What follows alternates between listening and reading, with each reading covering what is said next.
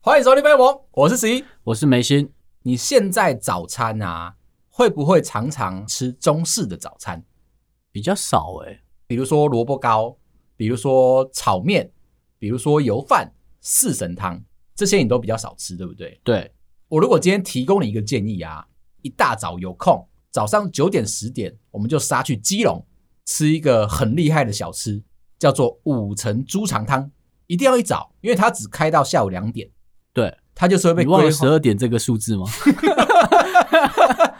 厉害的小吃，通常我们都是要它开店、人潮正少的时候去吃，哦，嗯你才排得到吗？你才保有那个味道。因为很多的料是这样子，那一家店卖到快要干的时候啊，要么就吃不到料，要么就是味道会偏咸偏重。我今天想要诚挚的邀请你，早一天翘班怎么样都不管，我们就杀到基隆去喝这个五层猪肠汤。 OK，我在心里有回答。 不要觉得勉强。那我还有其他的想法，因为你真的太少吃中式早餐了嘛。我觉得哈，大家都被西化的太严重了，不然换一个方式，我们去吃油饭加猪血汤，也是一早吗？也是一早。对于这个喜欢中式早餐的人而言，一定要这样搭配。你如果不这样吃，你是不是觉得有点亵渎中式早餐？有一点，有一点，那但我喜欢亵 渎，我怕你误会。为什么会提这个呢？最近在思考约会这件事情，其实是一个很大很大的主题。在搜寻的时候，找到了有人在网络上分享母胎单身直男一天的约会行程，所以它不是局限在工程师咯。它不局限，他们就是一嗯个好很单纯的，可能是学生，也有可能是个社会人士。主要的特征就是他们都没有交过任何的男女朋友，所以他们对约会这件事情是有一个类似粉红泡泡般的一个梦想跟规划。我觉得很适合拿来在这边跟你讨论。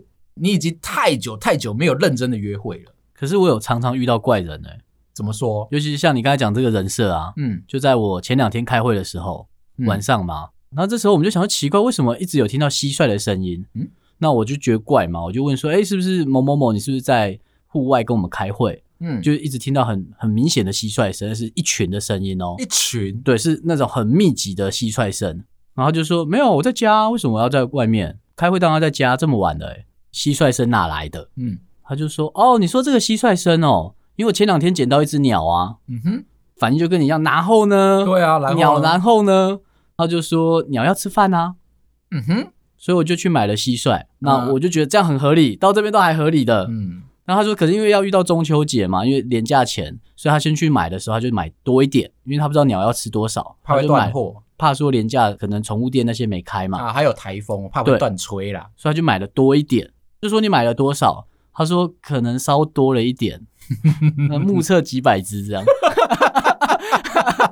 而且后来真的太多，没办法养在袋子里面，因为那是喂食用的蟋蟀嘛，啊所以他就没有东西可以装，特别去买了宠物箱， 让它可以生态箱哦。有点像那样的，然后他有哇拍照给我们 看，然哎那后我只说鸟哦，现在是怎样？蟋蟀富翁哎、整个晚上几个小时都听着它蟋蟀的声音， 为什么？因为它麦克风死不 关，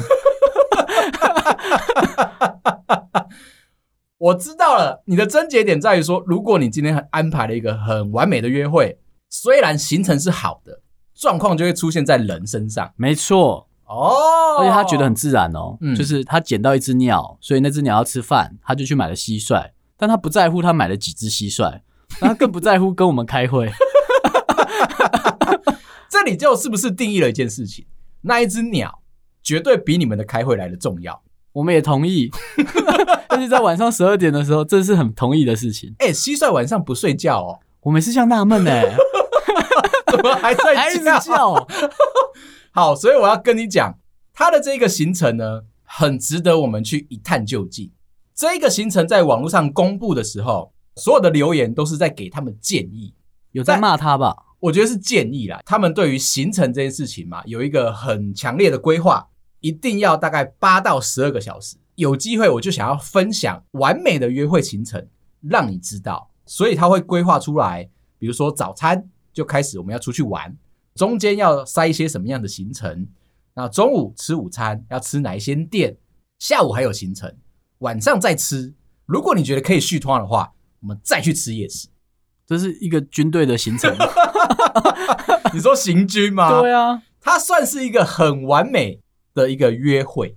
我们刚刚提的，如果今天一大早我们就先到基隆火车站集合，就去吃五层猪肠汤，吃饱了之后，我们刚刚讲嘛，肚子有一点饱，就需要在海岸边散步，就到了忘忧谷去。从这边开车到忘忧谷，大概只需要十到二十分钟的时间。对，那我们就可以在车上稍微的聊个天。接下来我们在正中午的时候，在海岸边散步，那一个海景非常的漂要亮。不要看有没有可疑船只吗？ 那跟我们以前当兵不是同一个场景， 好 不不然好谁？十二点会在那边 啊？你会觉得说好像有点辛苦。这个时候刚好到了中午行程，再把车子开回来，到了海大附近的贵族世家，好好的吃一顿饭。这么明确哦，这么明确，是不是一个可以让你很轻松吃饭的地方？你又不用怕吃不饱，嗯哼，想吃沙拉的人就认真吃沙拉，想吃牛排的人就认真吃牛排。对，两个人都取得了各自的所好，是不是一个很完美的午餐？ 所以到海边不吃海产吗？ 这是一个给我的行程吗？我就为了这件事情，我想到了很多的想法。网络上给人家意见，通常都是不负责任的，或者是他小们，心哦，小 心哦。或者是他们依据自己自身的经验来判断说这个行程好不好。没错，但我这个人跟别人不一样，我拿到了这个行程就要去实行它，你实际去走走看啊、我实际走走看。你怎么也那么怪啊？当你要给别人建议的时候，如果你没有做过，就空口说白话，这样真的不好。就不负责任嘛。嗯我不想要当这样子的一个人，我就去实行了它。那我找到这几个盲点，第一个就是一早哈，我老婆跟我说她不想吃这么 heavy 的早餐，早餐应该是要挑早午餐类型的，大家都可以吃的尽兴一点点。我就说奇怪了，中式早餐都被你们遗忘这么久了，我们不应该把它捡回来吗？她只问我一个问题， 你想死吗？ 会太重吗？差不多是这个意思。哦，OK 好 OK，，我们在这边先破解这个盲点。中式早餐没有不好，一大早可能有点辛苦哎、。你要帮他讲回那句话 啦，不然他 我怕他讨厌我，他只说啊，是不能有别的选项，是不是？对嘛？温柔多了， 这是一个比较，你知道吗？这也是一个很好的一个 hint 啦，告诉我们说，凡事吼，我们都要保留一些选择的机会在，没错，不要一次就把事情做到底。我们就开心的把车子开到了个忘忧谷朝境公园这边，很漂亮，很舒服，只是太阳有一点大。那我们就想说，其实现在海科馆里面有很新的一个水族馆的展览，我们就进去。那我在这边觉得时间差不多了，又已经顶到了中午吃饭嘛，我就小小声的问我老婆，我们可不可以去吃贵族世家？然后我老婆就问我说：“旁边这么多景观餐厅，你不吃，你要特地又开车回去吃贵族世家而且旁边还有一个渔港啊，我记得。？”对，他就问了我这一题，然后我就这边再打一个勾勾。哦，这个这个选项可能可能也没办法这可样。能也没有办法。嗯好，那我们就很开心的就进去了玩。哎、我要跟你说，虽然里面的这个水族的状况，这些生物啊，略逊于 X Park 桃园那个 X Park，我知道，在那个景点里面，其实让我们足足在里面逛了大概两个小时左右，哦，那还不错哎、蛮不错的哦。有冷气吗？有冷气，然后有很多亲子互动的地方，然后有很多海生生物，我会觉得说很舒服，因为里面还有红鱼，你可以看得到真实的红鱼在里面飘来飘去，哦，我有看你上次 PO 的那张照片。超级疗愈了，你就会觉得说这个约会行程是浪漫的。我就很建议嗯等一下，烘鱼吗？ 水族馆啊啦、哦，好，我们好单独只烘鱼的话，你会觉得说有点奇怪。水族馆所有的情侣都会喜欢，对不对？这是一个不败的行程。只是挑餐厅的时候，你就要热烈的思考一下，可能不需要跑得太远。而且我在这边有一个小小的插曲，就在我们正准备走进去海科馆的时候啊，假日嘛，其实它的停车场是大排长龙的，我突然间听到一个大妈在那边喊叫：“谁准你们跑掉的？”哎，好奇怪哦！有一台车把一个大妈放在路边，就缓缓的持续往前开。然后我想说奇怪，怎么了吗？我就跟在大妈后面。不要认为我是怪人哦，我只是顺路要跟大妈走同一条方向。大妈边走两步就边大骂：“你们知不知道太阳很大？我没有带伞哎、你们那个谁谁谁下来帮我撑伞，我快热死了！”那台车啊，完全不理他，持续的缓慢的开，你知道多慢吗？时速不到十，而且窗户都摇下来，你听得到大妈在呼叫，大家都知道发生什么事情，没有人要救那个大妈。沿路这样一直走，我们大概走了十分钟，那台车还是在前面推进，我们还是慢慢的走，大妈一直不停的噼里啪啦噼里啪啦的骂，到最后到了停车场那个栅栏前面，那台车停下来了，大妈急速的狂奔冲过去，把门打开来，你们为什么要放我一个人在那边苦苦的跑？车上人说是你自己说你要下来的、啊，为了要一探究竟，你就上车，不知道前因后果，你是不是觉得很焦虑？它虽然是一件很小的事情，总是要有一个答案嘛。我就站在旁边，手叉着腰，认真的看，把这件事情记录下来。你老婆跟小孩可以哦。可以啊，他们可以去玩他们的。但是我说，我现在有一个很重要的事情要做。如果我不在这里好好的把这件事情啊给理解完啊，他们也会觉得我没有把事情做到位。 OK，你事情都做一半了，跟 着人家所以你连们全家都很八 卦。OK，抓这个重点吗？那你想不想知道发生什么事情？好，好，那边有两个停车场，一个是在前面，一个是在后面。这个大妈在第一个停车场被放下来了，她可能觉得说她自告奋勇要下来看看有没有车位，或者是大家在排什么，要排多久。没想到车上的司机啊，突然间灵机一动，后面还有一个停车场、欸，我们持续往后走，我们就不用排队排那么久，对不对？对啊，就这样缓缓的开走了。车上所有的人都兴高采烈的觉得说，后面停车场就有机会可以停车，不用在那边排队，就抛下了大妈，一路的走。我猜他们稍微有一点故意，想要让大妈晒晒太阳，可能在车上吹冷气吹久了，会太吵。就这样慢慢的开，一路嘟到了第二个停车场的栅栏门口，没路可以走了，而且进不去，因为要在那边等候，就被大妈抓到。哎，我把这个故事收集完之后，告诉我老婆，这个大妈怎么这个情绪这么不稳定？来到海边就应该开心啊！讲完之后，大家都理解了，这里有这样的一个魔力在。如果你今天是开车来，一定会遇到这个状况。在这里，我们要呼吁提供行程的这个男生，找停车场的时候，不要自告奋勇的说我要下去看看。不然车会开走是吗？那他的行程呢很特别，我不是说他正中午要到忘忧谷跟朝境公园散步吗？对啊，散步完再回到贵族世家吃饭，吃饭完你知道他的下一个行程要去哪里吗？海科馆，尽可能的再让他知道说这个行程这个路线有多么的复杂，而且很不顺吧？超级不顺，因为你要先左边走到的那个点，再回到右边，再去左边。他为了弥补刚刚你在逛海科馆啊、水族馆会累，补了下一个行程，下午这一段时段去泰式按摩店做全身精油按摩。第一次见面哎、第一次见面，他怕你会累，我当然也好好的问了一下我老婆，我们可不可以去做这件事情？持续性的还是被打枪了。他问我说：“你喜欢按摩吗？你喜欢泰式按摩吗？你有做过吗？”我说没有，但是为了这个行程，我想要去试试看。他他说说：“我觉得你不要精神很好哎、嗯，这个做这件事的精神很好，但很老多婆是对的， 可以不要这么怪吗？一个是我没做过，我想体验看看；第二个是我想知道，如果你今天跟一个陌生人在同一个按摩间里面，你们有什么话可以聊？对啊，而且你可能是分两个房间哎、哦，那你可以极力的要求啊，我又没有出差，为什么要按摩？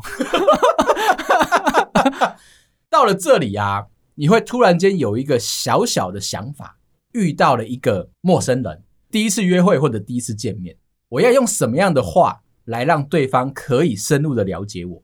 抛出一个什么样的问题？关键的一个想法，对不对？一般人会问你说：“哎，早餐吃了没？”那或者是你平常是在哪一间公司上班？你的学校是哪一间？哦，这很讨厌哎。对啊，那问这种问题的话，是不是很浪费人生？最后还问他我录取了吗？美国有一个很会的行销自己的作家，教你怎么样在三分钟以内问三个问题，就可以深入的了解对方，知道这个人的想法。听起来很厉害。你要问他第一个问题：你现在最想要做的事情是什么？原因，嗯哼，请你在三分钟以内回答完这个问计题时。开始 哦，时间滴滴答答在开始，已经开始了哦 OK 请你认真的说出来，到底为什么现在要做这件事情？这么难哦。如果你今天克服了这个难题，你们两个是不是就有一个很基础的了解？可是他的回答，你确定可以承受吗？可以啊，譬如说，我想捶你什么 的，这你是可以的。那你要延伸原因啊，告诉我说为什么你想锤我，哦，OK，那我就可以知道我线下是不是可以改变。第二个问题，五年之后想要做什么？也这么硬哦。 原因是什么？没有想到这么遥远的事情的话，我们现在就要讨论。五年之后要做什么？嗯，最基本的应该是活着 吧，我还能做什么？你通过了这个问题，第三个问题来了，制药关键中了乐透，你想要做什么？这三个问题是不是带来一个方向？如果你今天不是有层次的、依序的讨论这个问题，慢慢的去了解对方的话，你会出现一个难题。我们把这个三个问题倒过来问：第一次见面中乐透了，你想要做什么？哎、你会想要做什么啊？哦，我这个第一件事，第一件事情，，对，看看我老婆知不知道。哦，对，OK，这是蛮第一要务，没错，没错。没有没有没有没有，我可能会想要赶快把这个车贷、房贷给还清。哦，那已经是很后面的事情了啦。为什么？第一步，你可能会先买东西啊。哦，第一步其实应该要藏，好好的把这件事情藏在心里面。对因为其实我是一个大话精，你知道吗？嗯我身上或者是我的人生当中，哦，你可能就在节目上面就不小心讲出对我来。遭遇任何事情，我就想要讲出来，而且我是希望大家用一个崇拜的眼神看我。哦，对，因为中乐透不简单啊。对，人生这么重要的一件事情我，居在然你在这么偏激的内容在那边聊天， 真的是超级黑暗的。哎、我们刚刚讲啊，这个是这个美国人建议你嗯跟别人破冰聊天的时候，瞬间可以理解对方的一个想法。你看，你刚刚问完我，你是不是就可以理解我？ 我哦心里面就的、更深层的那一对面嘛。挣扎、哎、嗯我要不要让我老婆知道？你要不要让你老婆知道？嗯，可能会先联络律师。 那我还有认真的思考过、哎如果我中了乐透，我想要开什么样的店？你还会想开店哦？哎、这就是一个问题。你今天中了乐透，不能够无所事事的。大家都知道你不是富二代嘛。对，所以你不能够假装说你已经是富二代的生活，为什么？大家都会知道说，那你你一定是中了乐透啊。可对啊是我想藏，哦，你想尝？嗯，嗯，所以你房子不能换太好的，对，车子你可能买的很贵，结果都锁在车库里面，或者是半夜的时候像蝙蝠侠一样才可以把它开出来，不能让邻居知道。我想到一个很好的方式，我要去当健身教练，为什么啊？然后开一间健身房。哎，但是老板是谁？会有一个假的人头在那边，可能是你。那我 OK 就在里面当健身教练。哇，那那个健身房都很懒惰哎。 我们是一个标榜不用来就可以瘦身的健身房。我最近看到一个很奇妙的约会景象在健身房里面。你知道划船机吗？知道啊？它通常是一个人在划，对不对？对啊。你有没有试过两个人在划？怎么滑啊？一对情侣，男生在那边用力的拉，女生可能是抱着他，可能是背着，用这样的方式去做训练。为什么啊？你要知道一件事情，他是在约会，对，在健身房里面约会。如果两个人都各做各的，你是不是觉得孤单？那两个人一起做，是不是就甜蜜感暴增？嗯哼，这样的执行是不是一个很正确的行为？是。 我只是觉得你在挖洞给我跳。没有，没有，没有，没有，没有。那我们刚刚讲到，如果一开始我就中了乐透，后面还有两个问题，你已经中了乐透喽。对，我现在问你说，你现在想做什么？那就是哇把乐透的钱花光，领出当来然啊。啊，当然、啊。那 你五年后要做什么？继续把乐透。可能没中那么多。我刚刚讲的这一个外国人的论述，是不是就不存在对啊，我觉得他讲的逻辑不太好哎、啊？外国人就已经不好聊了，你还聊这么生硬的东西？他希望你可以热切的去认识别人以外，不要用那一些很浪费人生的问题指导黄龙，问到核心价值。一见面就说你觉得这一期会开什么号码？哎、太多了。 你如果只是问号码，可能勾不起他的兴趣。走过去就说：“你知道我今天中乐透了吗 我那我会跟你聊 天，那我会欸、？”那你看，哦，那你很会聊天、那我接下来跟你说，我们去海科馆看水族馆，走啊，走啊，对不对？对，我们去这个泰式按摩，走啊，没有问题嘛。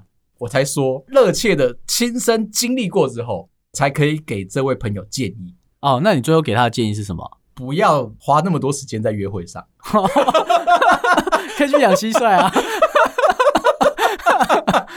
这个时间啊，想到了一些我以前约会的小方法。我不知道你有没有遇过我那个年代的事情。我们可能会去冰宫溜冰。我那个时候啊，冰宫现在还有吧？小巨蛋还有约会的时候，孤零零的一个人，没有对象怎么办？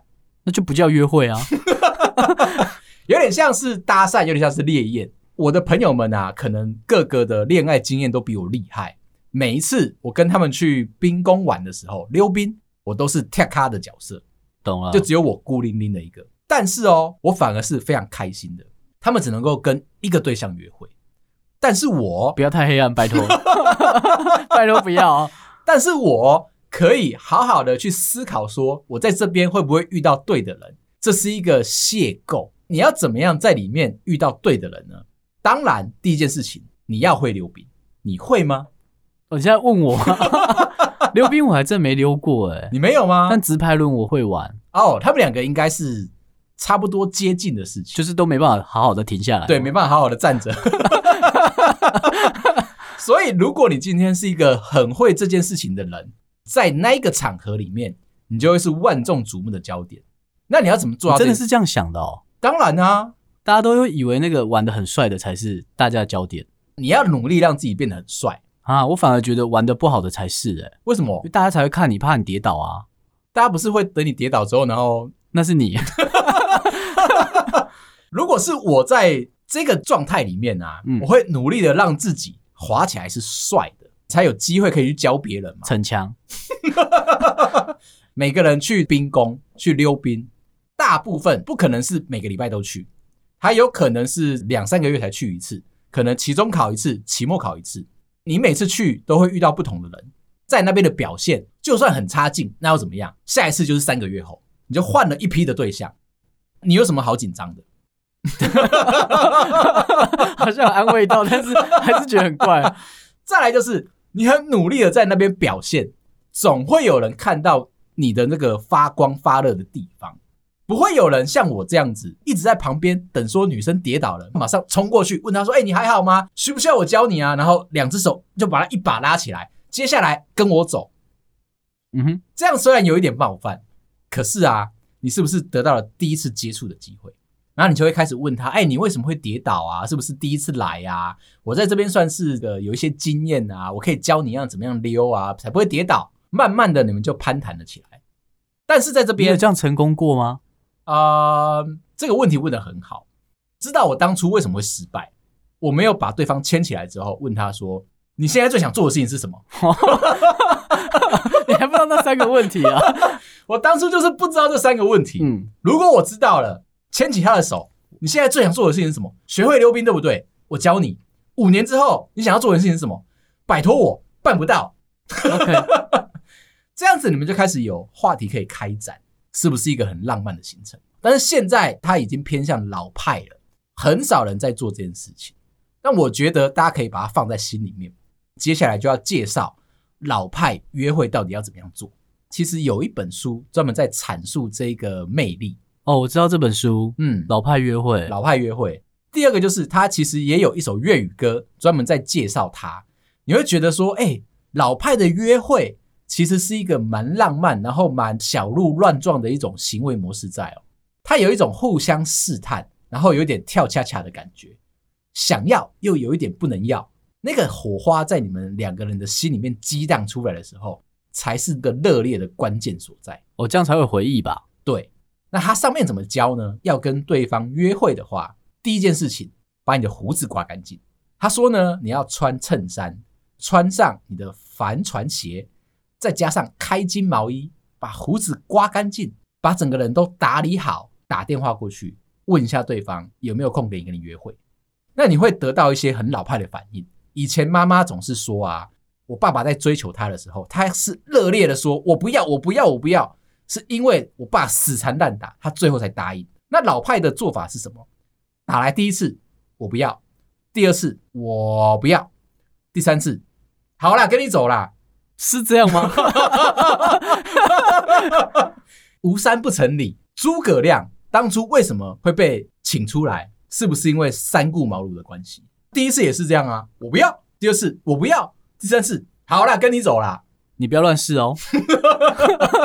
第三次可能就没有去问了，你说警察会来 自抓己走？把握前两次就好。好，所以它是一个很老派的一个反应。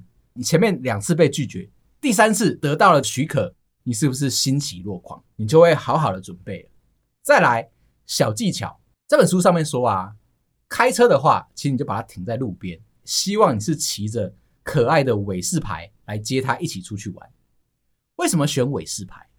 它除了是一个复古的展现以外啊，尾式牌其实旧款的没有后把手，你骑了尾式牌出门，把自己打扮的这么干净，后面又没有后把手，你说不定又很有心机，在你的椅垫上面疯狂打蜡。以前我常做这件事情，哦，会很滑，对不 对？超级滑哦，是连你自己骑上去，都很危险，是不 是？ 你是那种停红绿灯不用急刹哦，你只要一停下来，你整个人会陆续撞龙头的那个感觉，就是这么的滑。当你的你对小象时候到底都干过什么事、 啊？忍不住想讲你什么？所有的这些同学们，他都会跟你说，机车不用好，因为以前还会有那个抽钥匙，你只要能够出门就可以了。总会有一个人落到你的陷阱里面，让这件事情变得和顺，而且是没有心机的。把车子洗干净以外，那个坐垫有多少蜡，你就认真的把它打上去。你知道我的椅垫啊，我上了六层哎、被你载的人不会很容易飞走吗？ 一个刹车他就奔走，怎样？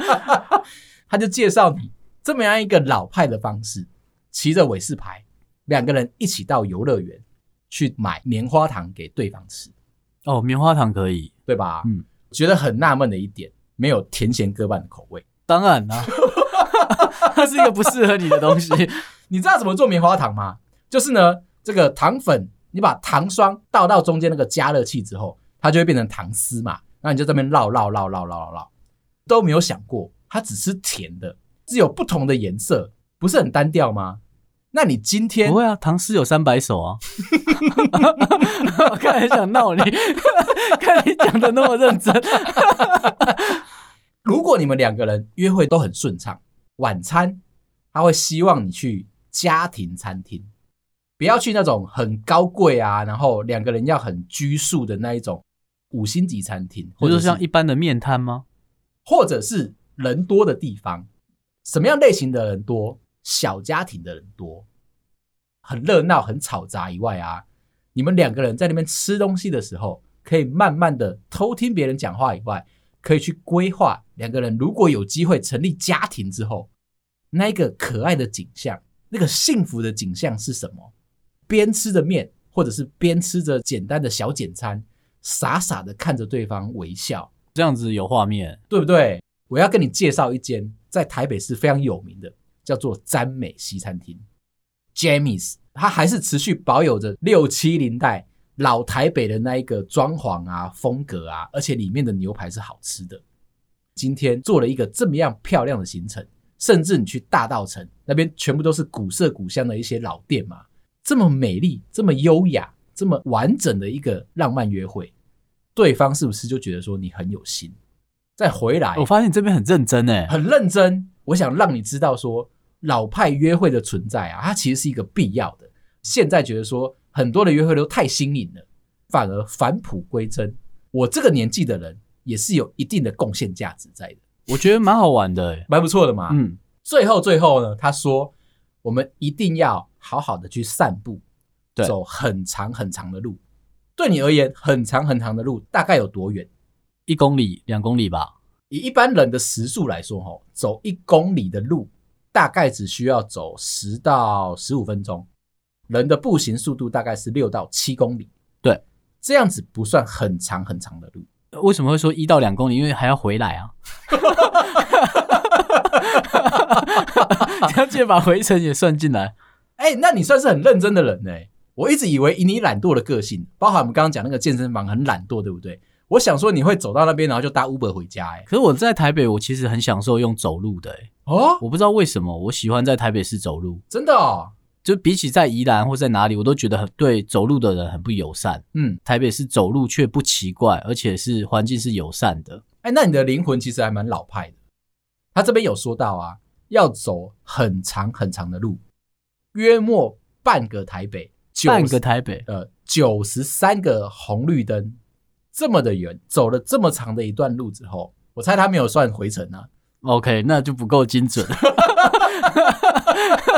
因为他用基数，所以所以是 看到那个红绿灯，然后哦看到那个红绿掉灯头吗折返点，所以你有两倍的九十三，这样是一百八十六个红绿灯，走完了整个台北，这么多的话，这么浪漫的一个散步行程，就在这边画下了终止点。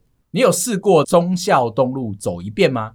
没有哎、有人曾经去试过，认真的把它走九遍，你猜猜看花了多少的时间？六个小时。他总共好像花了十二个小时才把它走完。 OK，嗯，但这不重要，你知道吗？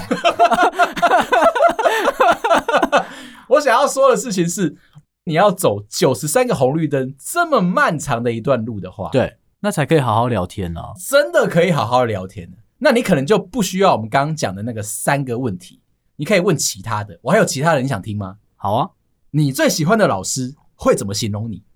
我最喜欢的老师，你最喜欢的老师，我有 吗？这在我们两个身上可能很难发生嘛。对啊，你最喜欢的主管会怎么形容你？哦，认真上进。今天哦， 刚开完会是，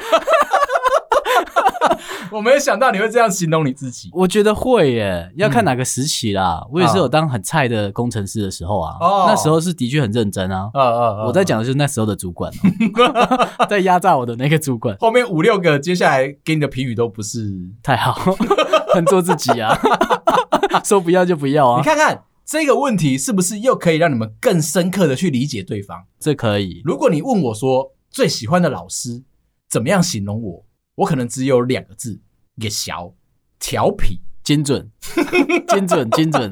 你知道他形容我的时候啊，是那种开心的，觉得他有被我逗乐，不是觉得我在闹其他的同学。虽然百分之九十的程度上面做到了闹同学，可是老师看到是快乐的，老师看到的是最深层的那个核心价值。你是一个喜欢让别人快乐的一个人，你的这个调皮不是真的调皮，你是希望让大家都可以理解你、注意到你。你欸这是不是准备过的、啊？我为了这个问题啊，我真的在心里面呢、思考了很久，很难回去找我的联络部，看到说有什么好的评语。 不要这样就好了，这样就好了。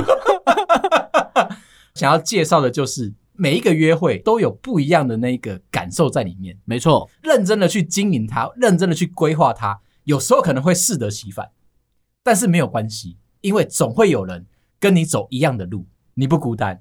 不然我为什么要去走刚刚那个人提供的这个行程？我就想要让大家知道说，不要只是光说不练，有时候他提出来的想法也是值得我们去实行的。今天就先聊到这边，感谢大家，拜拜。拜拜。